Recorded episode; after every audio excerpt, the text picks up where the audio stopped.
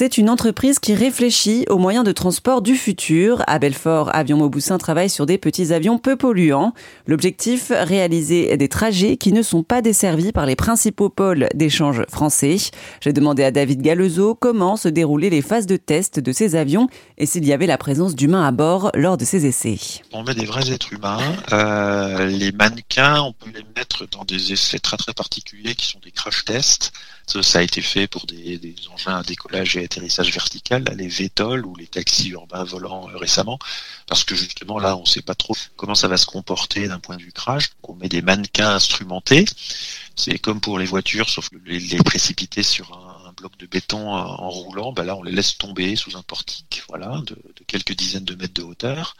Dans ce qui nous concerne, on n'a pas besoin de faire ça parce que la formule avion si bien connu euh, de ce point de vue-là. Donc ce sera un pilote d'essai professionnel qui fera les premiers vols euh, jusqu'à ce qu'on ait terminé tous les essais en vol, justement, puisse le confier à un pilote entre guillemets utilisateur normal, euh, lambda, que ce soit un pilote d'avion taxi qui emmènera un passager ou un pilote qui serait pilote et propriétaire de son avion qui se déplacerait à titre personnel. Aussi, j'ai vu donc que cette entreprise hein, qui porte le nom de Avion Mauboussin fait référence à Pierre Mauboussin. Est-ce que vous pouvez nous raconter l'histoire de cet homme? Pierre Mauboussin euh, était un joaillier, puisque sa famille possédait et dirigeait la joaillerie Mauboussin qui existe encore aujourd'hui, même si ça appartient plus à la famille. Mais il s'intéressait à l'aviation à titre personnel au début, et puis après à titre professionnel exclusivement.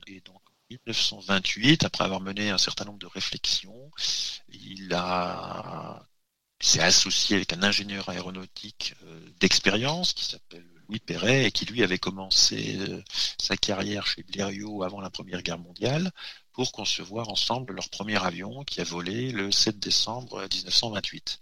Et ensuite, euh, Pierre Mauboussin a consacré progressivement 100% de son temps à l'aviation, a créé une usine d'aviation air sur Adour les. C'est ensuite associé pour créer euh, son produit le plus connu euh, sur la, entre guillemets, la fin de sa carrière de concepteur et d'industriel, c'est le Fouga Magister, euh, avion école à réaction des années 50 qui a volé en 1952 et qui a équipé entre autres les écoles de pilotage de l'armée de l'air française et la patrouille de France jusqu'au milieu des années 80. et lui, il a pris sa retraite en 1970, Pierre Mauboussin après avoir donc mis sur le marché et en production un millier d'exemplaires du Fouga Magister. Et donc vous, vous avez euh, donné ce, nom euh, à cette entreprise, mais c'est un hommage, c'est pas vraiment lié euh, à sa famille. Alors, j'ai pas de lien avec la famille, mais c'est effectivement un hommage à la, la forme d'aviation qu'il a créée et qu'il promouvait depuis donc la fin des années 20 jusqu'à la fin des années 60, à savoir une aviation qui soit euh, efficace, c'est-à-dire qui utilise peu de matières premières et d'énergie pour transporter des gens.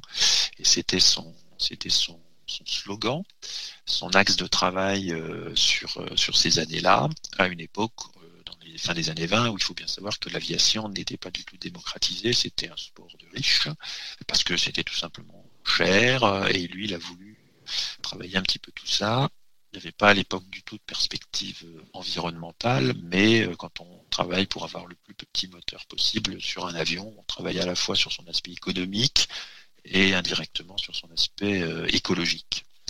Donc ça me semblait être bonne philosophie à faire renaître au XXIe siècle avec des objectifs environnementaux maintenant et toujours un objectif d'efficacité, que ce soit dans la structure ou dans la propulsion ou dans l'aérodynamique de l'avion.